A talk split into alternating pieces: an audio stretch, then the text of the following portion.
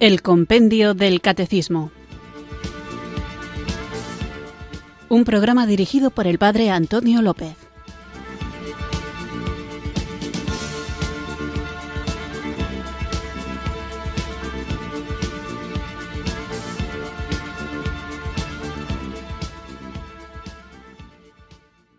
Muy buenas tardes, queridos oyentes de Radio María. Recibido un cariñoso saludo desde Irurzun, en Navarra, quienes sintonizáis una tarde más esta radio que cambia vidas, esta emisora de la Virgen, Radio María, para escuchar el programa El Compendio del Catecismo, nuestro espacio diario de formación católica en el que tratamos de conocer la fe que queremos vivir, compartir y defender. Estamos tratando el tema de la ley moral y después de hablar de la ley moral natural veíamos la relación entre esta y la ley antigua y hoy daremos un pasito más a propósito de la nueva ley o ley evangélica.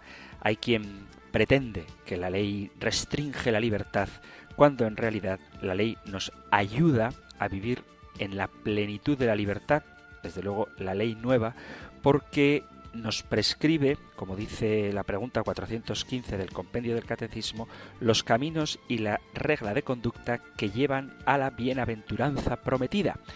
Quienes quieren un mundo sin leyes no se dan cuenta de que esto es algo caótico.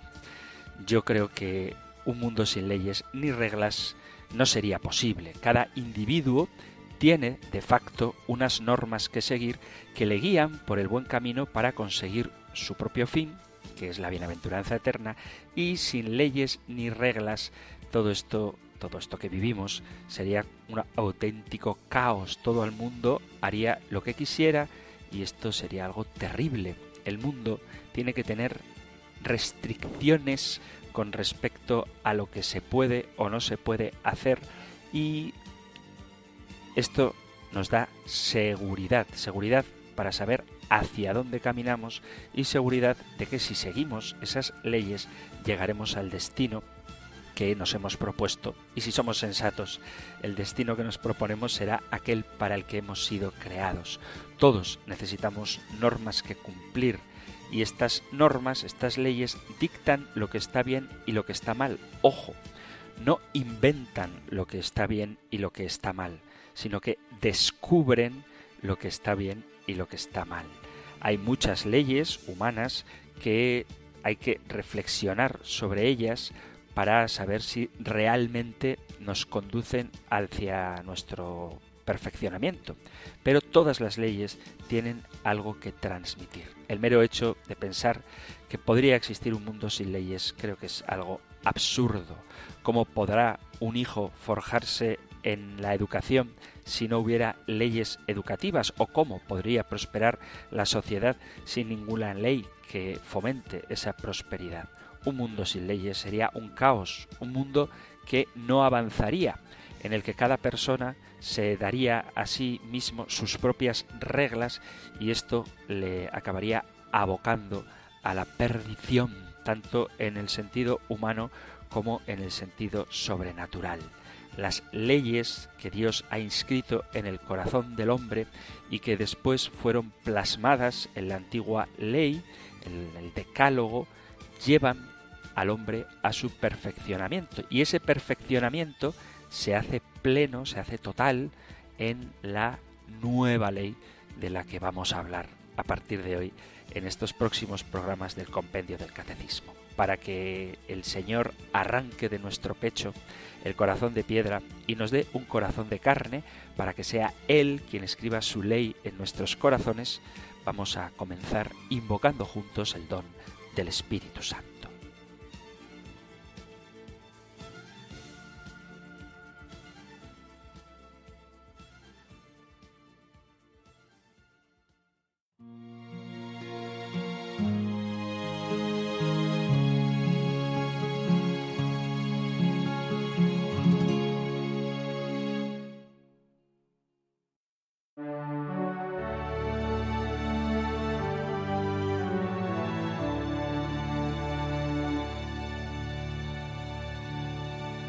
El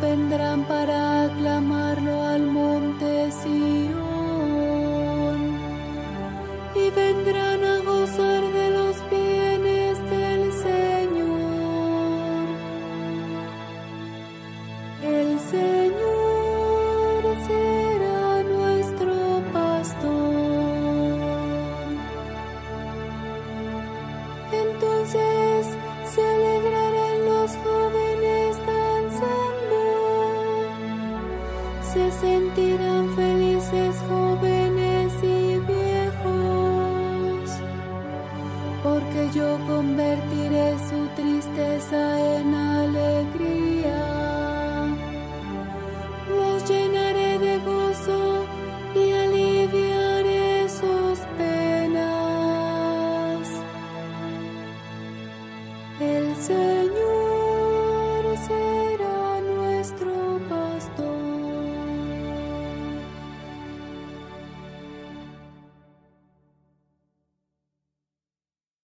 Después de haber invocado al Espíritu Santo, escuchando este Salmo 31, vamos allá con nuestro nuevo programa en el que, como os decía antes, seguimos hablando de la ley y en este caso de la nueva ley o ley evangélica. Este tema lo tenéis en el Catecismo Mayor en los puntos 1965 al 1972 y 1983 al 1985. Nosotros escuchamos ahora la pregunta 420 del compendio del Catecismo. Número 420. ¿En qué consiste la nueva ley o la ley evangélica? La nueva ley o ley evangélica, proclamada y realizada por Cristo, es la plenitud y el cumplimiento de la ley divina, natural y revelada. Se resume en el mandamiento de amar a Dios y al prójimo y de amarnos como Cristo nos ha amado. Es también una realidad grabada en el interior del hombre. La gracia del Espíritu Santo que hace posible tal amor. Es la ley de la libertad, porque lleva a actuar espontáneamente bajo el impulso de la caridad. La ley nueva es principalmente la misma gracia del Espíritu Santo que se da a los que creen en Cristo.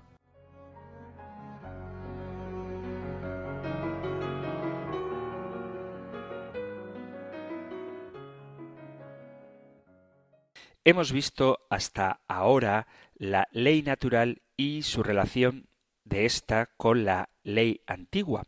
La ley vieja, la ley antigua, fue la preparación de la ley de Cristo. Sus preceptos morales han sido confirmados por él. Los preceptos judiciales y ceremoniales de la antigua ley han sido abrogados. Dios preparó la restauración de la ley sobrenatural mediante la vieja ley. Después de su pecado, nuestros primeros padres pudieron recuperar la gracia y el Señor la prometió a sus descendientes por la fe en el Redentor. En los tiempos de Moisés, Dios promulgó la vieja ley como preparación inmediata a la restauración, es decir, a obrar por la ley de la gracia.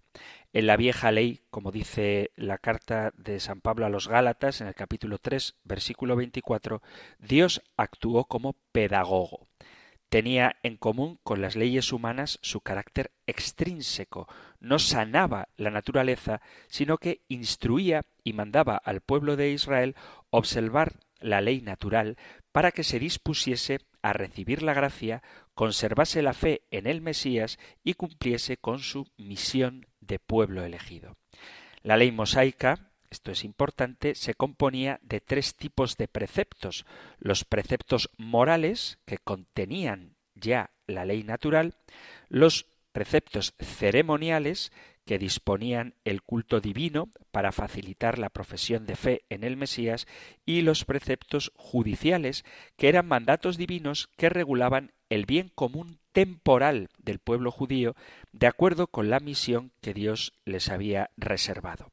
Con la venida de Cristo, los preceptos ceremoniales y judiciales quedaron abrogados y los morales fueron confirmados y perfeccionados. Es importante tener en cuenta estos distintos tipos de preceptos de la vieja ley porque hay quien, haciendo una interpretación de la Sagrada Escritura al margen del magisterio, no distingue las diferentes normas, los diferentes tipos de leyes y confunden los ceremoniales y los judiciales con los morales, pretendiendo que hay que cumplirlos todos, también los ceremoniales y los judiciales, cuando estos eran transitorios, han sido abrogados por Jesucristo. O al contrario, hay quien piensa que Jesucristo ha cambiado toda la ley del Antiguo Testamento, no sólo los preceptos cultuales y jurídicos, sino también los morales. Por eso es importante distinguir entre estos tres tipos de preceptos. La ley moral se refiere a la justicia y se traduce a veces como ordenanzas se basan en la naturaleza santa de Dios y en la naturaleza del hombre. Como tal, las ordenanzas de la ley moral son santas, justas e inmutables, y su propósito es promover el bienestar de los que obedecen. El valor de las leyes se considera evidente por la razón y el sentido común. La ley natural puede intuir la ley moral antigua. La ley moral comprende reglamentos sobre la justicia, el respeto, la conducta sexual e incluye los diez mandamientos. También incluye sanciones por no obedecer las ordenanzas. La ley moral no lleva a la gente a Cristo, pero sí que ilumina el hombre en su estado decaído. La ley ceremonial es la costumbre de la nación judía, los estatutos judíos. Estas leyes se enfocan en los seguidores del Dios único y en ella se incluyen instrucciones para restablecer el proceder correcto con Dios. Aquí se habla de los sacrificios y otras ceremonias, por ejemplo, referidas a la impureza. Las memorias de la obra de Dios en Israel entran dentro de estas leyes ceremoniales, por ejemplo, las distintas fiestas y las normativas específicas destinadas a distinguir al pueblo de Israel de sus vecinos paganos. Por ejemplo, las restricciones con respecto a la dieta o al modo de vestir y otras señales que apuntan a la venida del Mesías, como por ejemplo la celebración del sábado, la de la Pascua, la circuncisión, etc. La ley ceremonial no es permanente. Los cristianos no estamos sujetos a la ley ceremonial porque la Iglesia no es nación de Israel, de festividades y de memoriales tales como la fiesta de las semanas o la circuncisión o la obligación de hacer sacrificios de animales. Y luego estaría la ley judicial, que se dieron específicamente para la cultura israelita. Entonces, con la venida de Cristo, los preceptos ceremoniales y judiciales quedaron abrogados y los morales fueron confirmados y perfeccionados. Esta misión de pedagogo la tenía la ley mosaica y la cumple ahora la Iglesia de un modo más perfecto. Con las enseñanzas del magisterio ayuda tanto a bautizados como a no bautizados a reconocer la ley natural y en su predicación todos encuentran facilidad para reconocer la verdadera dignidad de la persona y su llamamiento a participar en la vida divina.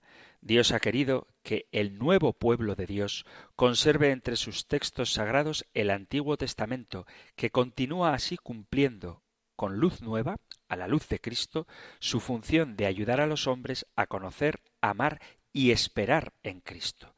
La Iglesia ha venerado siempre los libros del Antiguo Testamento, sabiendo que son escritos bajo la inspiración divina y descubriendo con sabiduría maternal la particular ayuda que prestan a nuestra naturaleza caída. Por lo tanto, la Iglesia valora la antigua ley, aunque nosotros tenemos la nueva ley. Este término, la nueva ley, es una de las expresiones más utilizadas dentro del vocabulario común como fruto de los intentos por renovar la teología moral conforme a los deseos del Concilio Vaticano II. Equivale a aquellas expresiones bíblicas de ley de Cristo, ley del Espíritu, ley de la fe o ley perfecta, ley de la libertad o mandamiento nuevo. Estas expresiones se han utilizado indistintamente para transmitir preceptos similares que indican que la teología que subyace en esos términos es la ley que se le comunica al bautizado en el momento de recibir el sacramento del bautismo y cuyas exigencias de santidad personal se pueden hacer realidad en virtud de la gracia que Dios nunca niega. La nueva ley es principalmente, igual que la ley natural, un dinamismo inscrito en la persona por obra de la gracia que se hace presente en la intimidad de la persona mediante la presencia del Espíritu Santo. A este elemento interno se añade el externo, que viene a ser la formulación normativa del elemento interior, una síntesis del cual podemos encontrar contenida en el Sermón de la Montaña, que es la carta magna de la vida cristiana. Es el texto más específico de la nueva ley que rompe inevitablemente con las categorías de una moral centrada en las obligaciones y preceptos, no sólo por su elemento interno, sino también por el externo. Como dice el Catecismo de la Iglesia Católica, la ley nueva o ley evangélica es la perfección aquí abajo de la ley divina, natural y revelada. Es obra de Cristo y se expresa particularmente en el Sermón de la Montaña. Es también obra del Espíritu Santo y por él viene a ser la ley interior de la caridad. Por medio de esta ley evangélica, los mandamientos de la ley llegan a su plenitud. Llega a reforzar la raíz de los actos, el corazón, donde el hombre elige entre lo puro y lo impuro, donde se forman la fe, la esperanza y la caridad, y con ellas las otras virtudes. El Evangelio conduce así la ley a su plenitud mediante la imitación de la perfección del Padre Celestial, mediante el perdón de los enemigos y la oración por los perseguidores, según el modelo de la generosidad evangélica. Cuando se aborda la moral a la manera de los santos padres, a partir de la cuestión de la felicidad, las bienaventuranzas recobran su lugar principal. Nos revelan cuál es la verdadera felicidad, determinan el último fin del obrar cristiano y dan su sentido y su plena dimensión a los preceptos que son como vías para esperar el reino. La moral del Evangelio, es una moral dinámica que guía el proceso de crecimiento personal en orden a alcanzar la bienaventuranza eterna y ya antes que aquella felicidad que se puede esperar en el cielo, se busca y se consigue también la felicidad en esta tierra a través del cumplimiento del doble precepto del amor. Se basa en el dinamismo intrínseco que instaura la gracia mediante la caridad y con ella las demás virtudes infusas y los dones. Al mismo tiempo, su elemento externo revela al hombre un tipo de conducta que ninguna ética humana había soñado y que será posible realizar por obra de la gracia. Por eso, el sermón de la montaña, que es la síntesis de la nueva ley, comienza con las bienaventuranzas que desvelan el camino sorprendente para la carne y sin embargo el único verdaderamente realista hacia la perfección y hacia la felicidad tanto presente como futura del hombre. Ya hemos dedicado varios programas a hablar de las bienaventuranzas. La nueva ley consiste principalmente en la gracia del Espíritu Santo que nos lleva a través de Cristo y nos mueve a obrar según la luz de la fe que opera por la caridad. La nueva ley es la explicación que hace Jesucristo de las exigencias derivadas de la vida sobrenatural. Es ante todo una ley interior recibida en el alma con la gracia. Los dos elementos de la ley nueva son gracia y exposición de sus exigencias que Jesucristo explica en el Sermón de la Montaña. Su elemento primero es la presencia operante del Espíritu Santo, que la gracia otorga a cada creyente mediante la fe y la caridad unidas al cortejo de las demás virtudes infusas y los demás dones. Si la ley natural está inscrita en el hombre como luz de su inteligencia e inclinación de su voluntad al bien, la ley de Cristo es luz sobrenatural de la fe y fuerza operante de la caridad. La nueva ley es presencia operativa de la Trinidad en el alma, acción de Cristo y el Espíritu Santo que nos unen y nos llevan al Padre. El Espíritu escribe en vuestros corazones la ley de Dios. No está escrita solamente en el exterior de la Sagrada Escritura, en los documentos de la tradición, del magisterio, sino que está escrita también dentro de vosotros. Esto decía San Juan Pablo II. Y por eso Cristo no es un modelo externo y su seguimiento no es simplemente una imitación exterior. La nueva ley es, por tanto, una guía intrínseca y activa de nuestros actos. No sólo nos manda lo que debemos hacer, sino que da la luz para conocerlo y la fuerza para cumplirlo. No se limita, como la ley antigua, a indicarnos lo que hemos de hacer y a exhortarnos a llevarlo a cabo. Cristo no es, como decía, un modelo situado frente y fuera de nosotros para que así lo copiemos.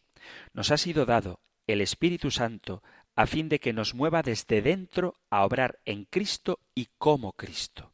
La ley de Cristo está escrita en nuestros corazones mediante el Espíritu Santo. Pero no sería correcto concluir que con la ley nueva nos encontramos con una alternativa. Anteriormente eran los mandamientos los que regulaban la conducta del hombre, y a partir de este momento es la nueva criatura que se recibe en el sacramento del bautismo. El decálogo es asumido, no abolido, en el sermón de la montaña.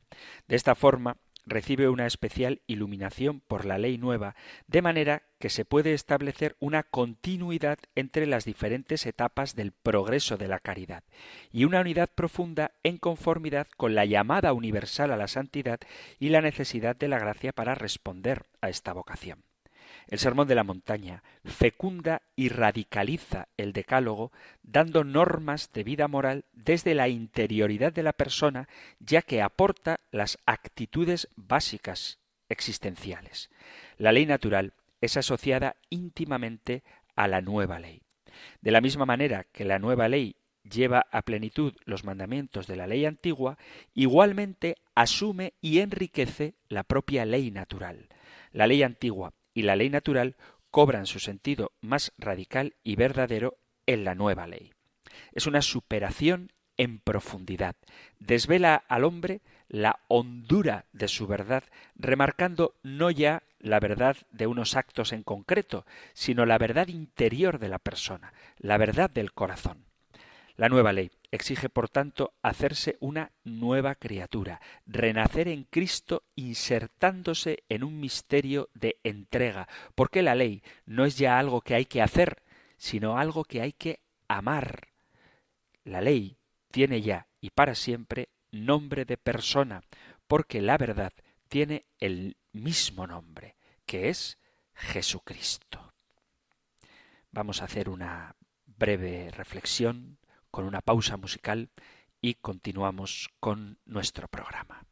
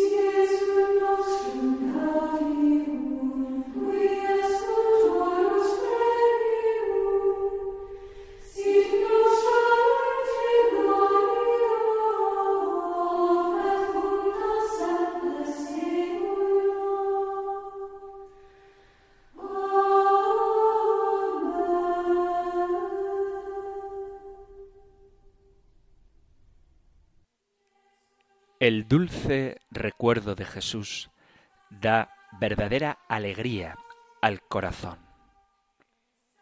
Su recuerdo es más dulce que la miel y todas las cosas.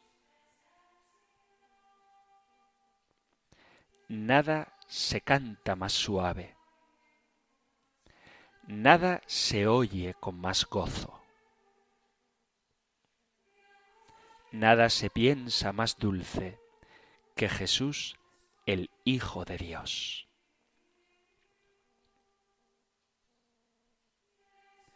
Oh Jesús, esperanza de los penitentes, qué piadoso eres con quienes te ruegan, qué bueno eres con quienes te buscan, qué amoroso serás pues con quienes te encuentran. Ni la lengua puede decirlo, ni la pluma expresarlo. Solo quien lo ha experimentado sabe lo que es amar a Jesús. Oh Jesús, tú que has de ser nuestro premio, sé ahora nuestra alegría. En ti solo se cifre nuestra gloria por los siglos de los siglos. Amén.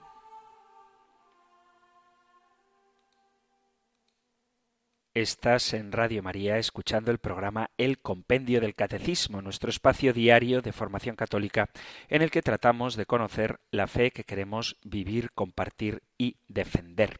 Puedes escucharlo de lunes a viernes de 4 a 5 de la tarde, una hora antes si nos sintonizas desde las Islas Canarias y estamos tratando hoy la pregunta 420, ¿en qué consiste la nueva ley o ley evangélica.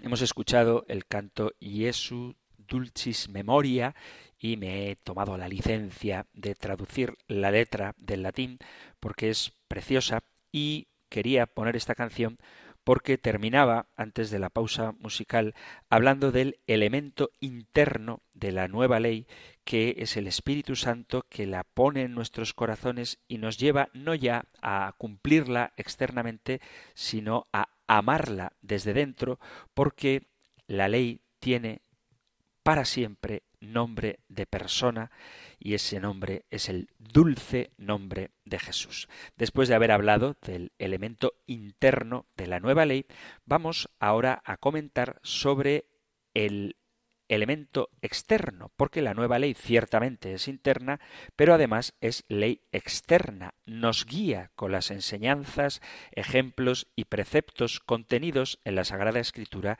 y en la tradición. Estas enseñanzas y preceptos escritos, aunque sean como secundarios con respecto a la gracia, son también muy importantes porque nos disponen a recibir esa gracia. Conviene considerar, además, que la letra de la nueva ley posee una perfección muy superior a las leyes humanas, porque su autor es Dios mismo, que no está sujeto a las limitaciones de los hombres. El Espíritu Santo, al inspirar a los autores sagrados, tenía presentes a todos los hombres de todos los tiempos y hablaba del modo y con las palabras más adecuadas para llevar la única verdad al corazón de cada alma en sus concretas características y circunstancias. En el Nuevo Testamento encontramos normas éticas específicamente cristianas e incluso verdaderos preceptos. En la encíclica Veritatis Splendor se denuncia el error de quienes distinguen dentro del Nuevo Testamento un orden ético de origen humano y de valor únicamente mundano y un orden de la salvación para el que sólo tendrían importancia algunas intenciones y actitudes internas ante Dios y ante el prójimo. La palabra de Dios, según esto, se limitaría a proponer una exhortación así genérica que luego la razón humana daría forma de ley y de determinación normativa conforme a la situación histórica concreta. El origen de esta teoría hay que asignárselo a algunos ambientes moralistas de influencia protestante. A esta opinión contesta Veritatis Splendor, afirmando que no hay nadie que no vea que semejante interpretación de la autonomía de la razón humana comporta tesis incompatibles con la doctrina católica. Y en otra parte, la misma encíclica, Veritatis Splendor, dice, en la catequesis moral de los apóstoles, junto a las exhortaciones e indicaciones relacionadas con el contexto histórico-cultural, hay una enseñanza ética con precisas normas de comportamiento. Tampoco se pueden resumir las directrices del Nuevo Testamento reduciéndolas a simples juicios condicionados con el tiempo como simples modelos. La moral moderna ha perdido por diversos caminos la conciencia de que necesitaba continuamente alimentarse y nutrirse con la riqueza de la Sagrada Escritura. Ya en los manuales de moral del siglo XVIII se separa la moral de la dogmática y se usa la escritura casi únicamente cuando encuentran en ella normas preceptivas.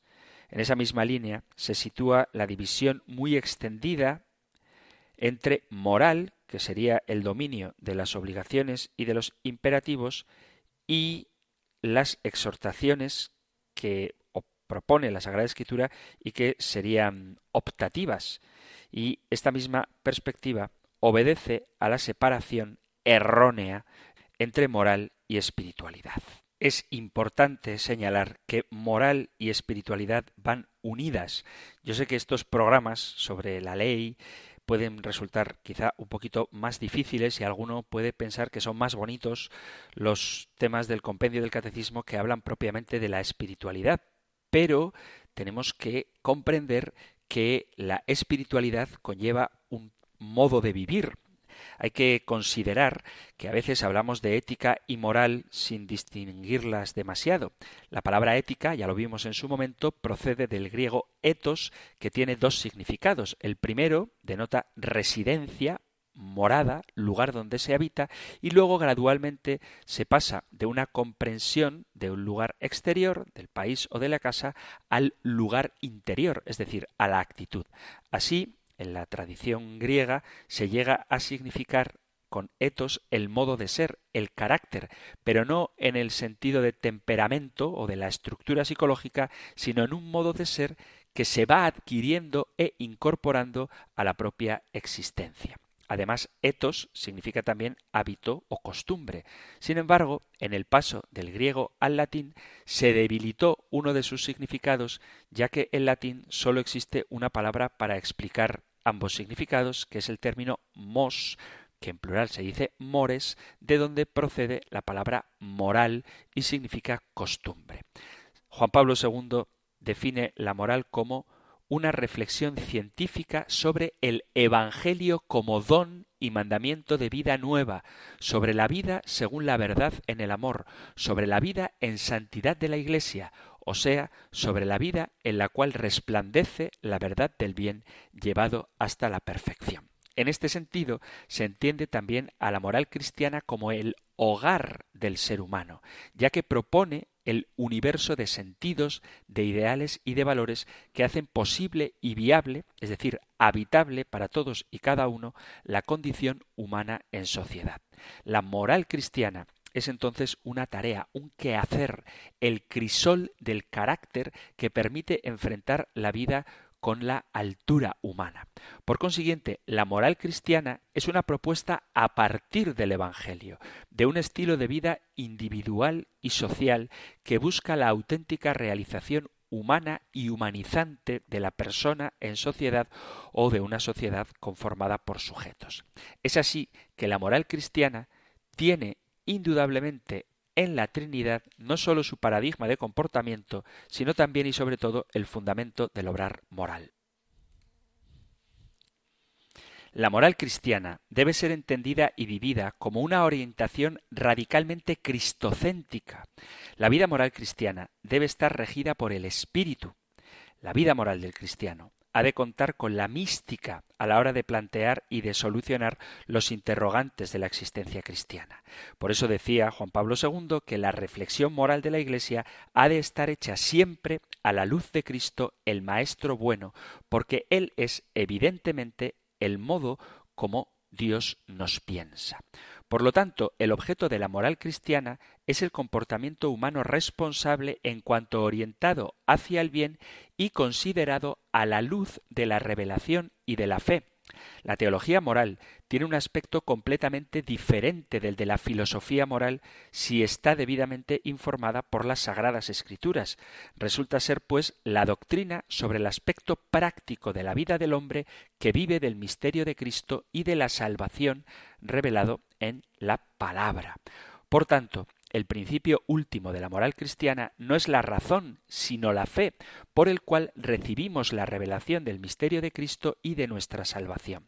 La moral cristiana tiene que ser el aspecto práctico de la fe. Santo Tomás se pregunta por qué la moral del cristiano el comportamiento responsable ha de entrar en el ámbito de la teología que en principio debería reservarse a la reflexión sobre Dios y subraya el papel que la gracia como ley interior juega en este comportamiento por el que el hombre mismo se hace a sí mismo. Por lo tanto, es teología también la que considera las acciones del hombre creado por Dios. Acciones que a fin de cuenta en él tienen su origen y sólo en su contemplación como sumo bien encuentran su orientación definitiva. La moral cristiana tiene que ser un vivir del hombre desde ese encuentro con Cristo, desde ese estar con Dios. Y esto es posible desde el amor. El amor es el que marca el encuentro entre Dios y el hombre y entre el hombre y Dios. El amor es el nudo que junta dos cosas tan desiguales, el que nos acerca a ese misterio que nunca abarcamos, y es desde allí que descubrimos nuestra responsabilidad moral con el otro y los otros y el gusto de la espiritualidad, de la mística. En Veritatis Splendor, Juan Pablo II afirma que a los teólogos moralistas les compete subrayar en la reflexión científica el aspecto dinámico que ayuda a resaltar la respuesta que el hombre debe dar a la llamada divina en el proceso de su crecimiento en el amor, en el seno de una comunidad salvífica. Ante la vocación del que es imagen de Dios, Veritatis Splendor une aquí la moral y la mística cristiana.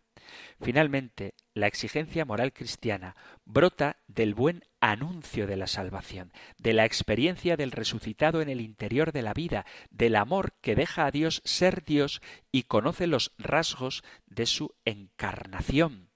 Dios que ensancha el corazón y nos impulsa al encuentro de los otros.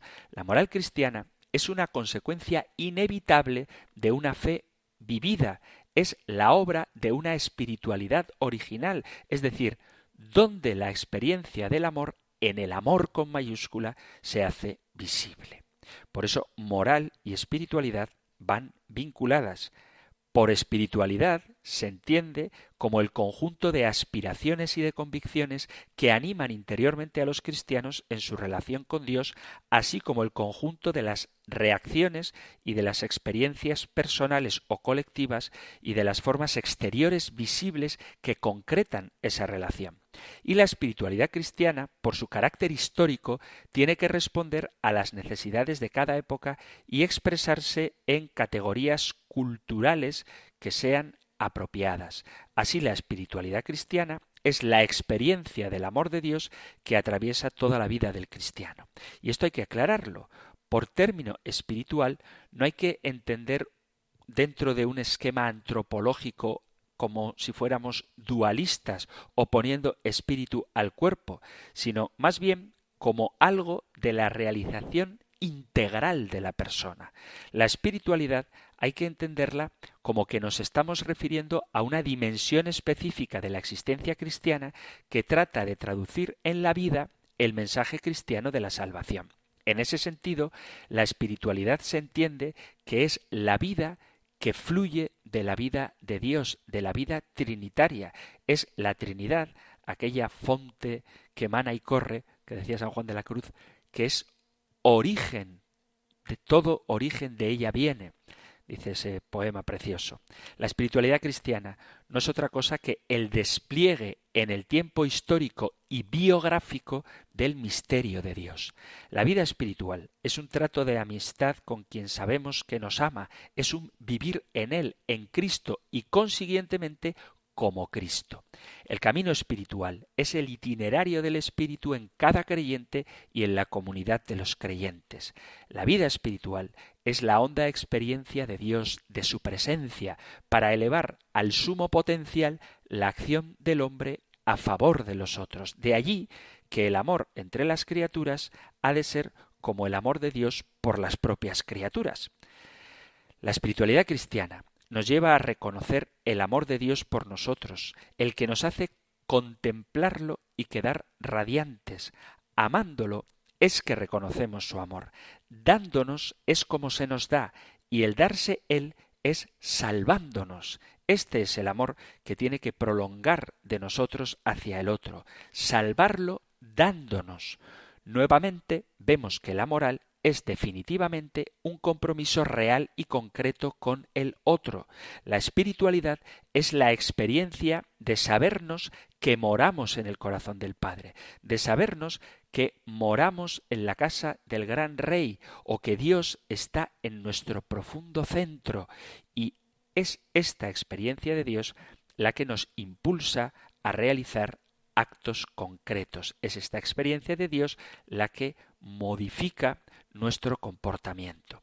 La espiritualidad cristiana es sabernos envueltos en su imagen y semejanza de Dios. Dirá San Pablo que ya no vivo yo, sino que es Cristo quien vive en mí. Galatas 2.20, un texto precioso. Y esto ha de ser transparentado en nuestra forma de actuar. La espiritualidad es una forma concreta, movida por el Espíritu Santo, de vivir el Evangelio. La espiritualidad no es algo que nos hace indiferentes a la vida, a la realidad. Por el contrario, la espiritualidad nos invita a vivir con los ojos abiertos, a una forma coherente de hacer realidad el Evangelio en toda su radicalidad y por lo tanto con un compromiso real y concreto en esta vida. Cuanto más espirituales somos, más dialogaremos con el mundo, más comprometidos estaremos con los demás, con la realidad, porque es un compromiso desde Dios. La espiritualidad cristiana es el descubridor de la voluntad de Dios en la vida de cada uno de nosotros, es una experiencia de Dios en la vida del creyente. Dios Padre ha enviado a su Hijo al mundo porque una sola palabra tenía que decirnos, y es Él, su Hijo, y su Espíritu sigue comunicándose a los creyentes. Dios se ha autorrevelado totalmente en el Hijo, y el Espíritu sigue comunicando esa buena noticia. Por ello, lo que define la espiritualidad es la irrupción de una presencia transformadora, Dios haciéndose presente en la vida de las personas. La espiritualidad es una vida según el Espíritu. Por ello, la espiritualidad nos abre a la acción del Espíritu en nuestras vidas, implica una centralidad de la persona de Jesús. La construcción de la Iglesia como comunidad fraterna es una actitud de acción de gracias y gozo en el anuncio del Evangelio, privilegiando una preocupación hacia los más débiles y marginados de la sociedad por su condición de predilectos sacramentales, por decirlo de alguna manera, de lo divino. La espiritualidad también entonces se vive en un proceso continuo de conversión como respuesta, como vocación al proyecto de Dios hacia nosotros. El cristiano que asume su espiritualidad ha de expresar concretamente una opción en su existencia, que cambia su horizonte de significados y sentidos, porque la experiencia de Dios implica un compromiso con el proyecto divino sobre la historia humana, porque la conversión a Dios se traduce en una conversión hacia el otro, hacia el prójimo, como imagen y semejanza de Dios. La perfección verdadera es el amor a Dios y del prójimo. Y no hay negocio en ello. Esto es el precio del camino espiritual. Y el amor se traduce en obras, puesto que todo comienza en Él, en Dios, y acaba en nosotros. Dios es el que ensancha nuestro corazón. En efecto, la esencia de la espiritualidad cristiana es el seguimiento a Cristo bajo la guía de la acción del Espíritu. La espiritualidad cristiana es una existencia que se deja interpelar por la presencia divina y que se transforma en un estilo de vida real y concreto en el mundo en el cual vivimos. En conclusión, la moral y la espiritualidad nacen de la misma fuente que es la vida nueva en Cristo, y las dos, moral y espiritualidad, realizan el designio de salvación de Dios sobre la historia. Estamos llamados a una vida nueva, en donde la espiritualidad se hace compromiso ético y la moral se nutre de la experiencia espiritual.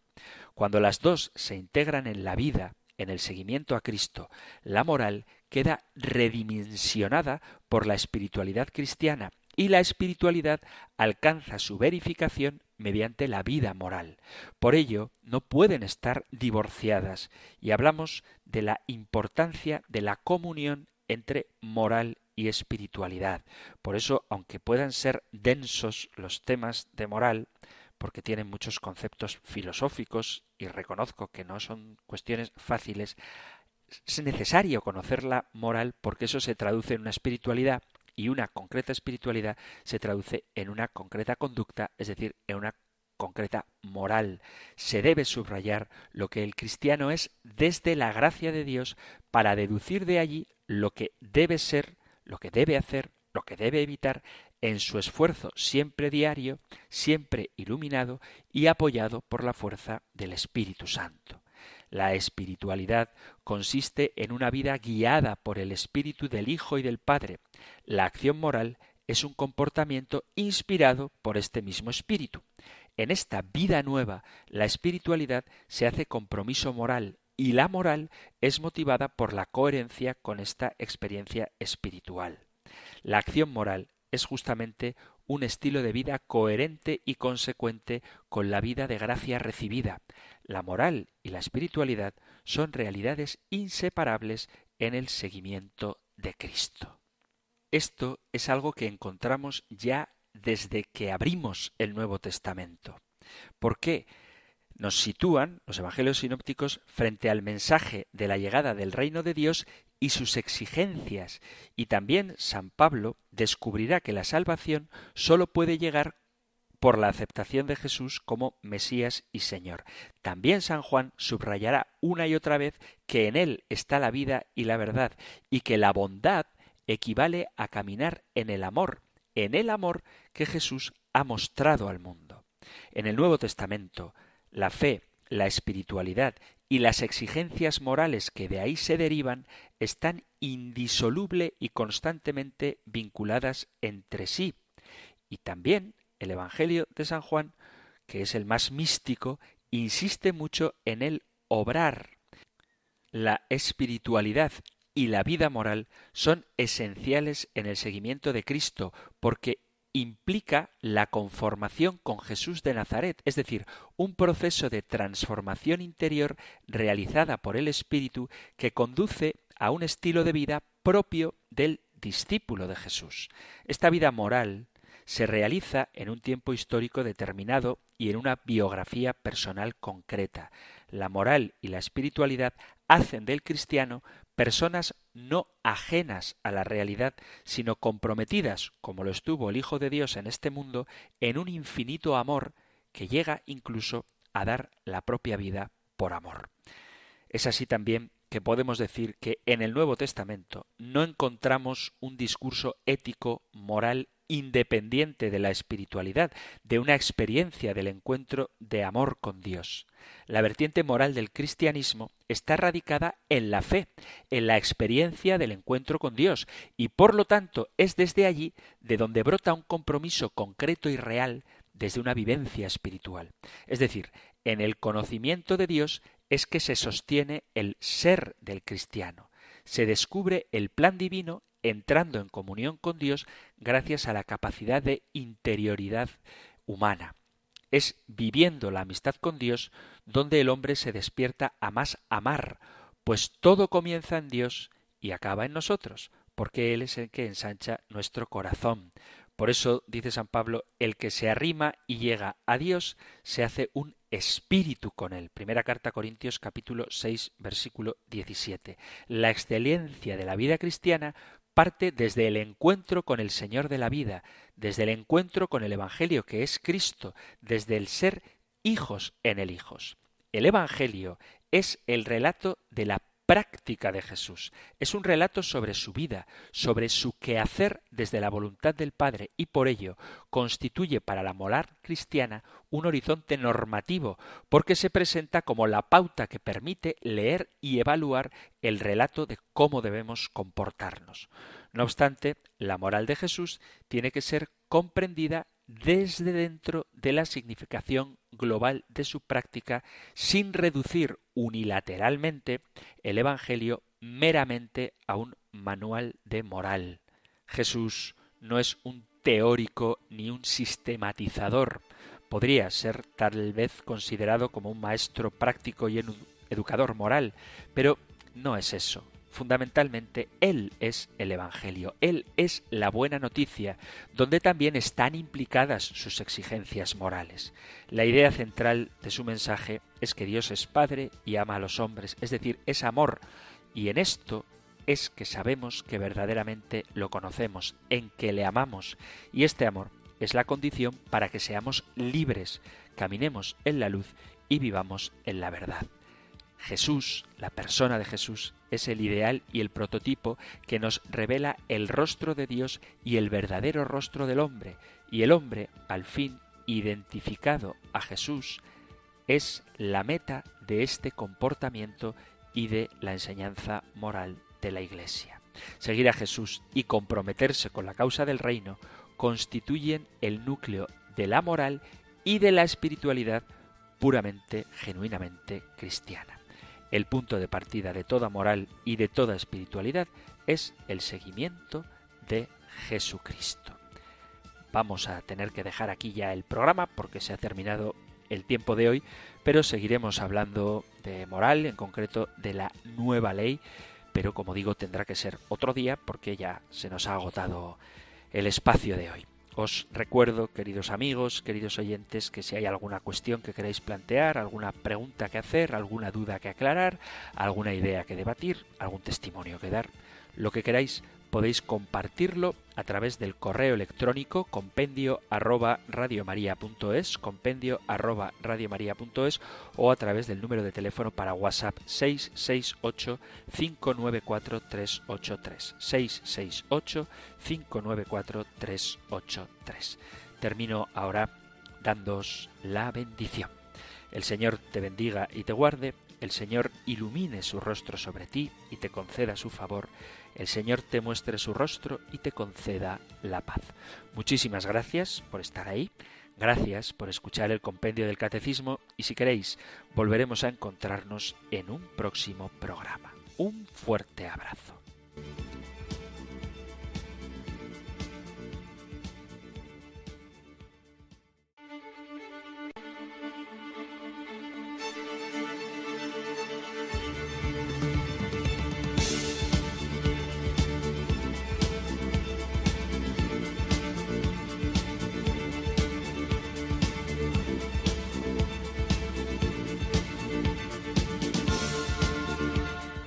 El Compendio del Catecismo.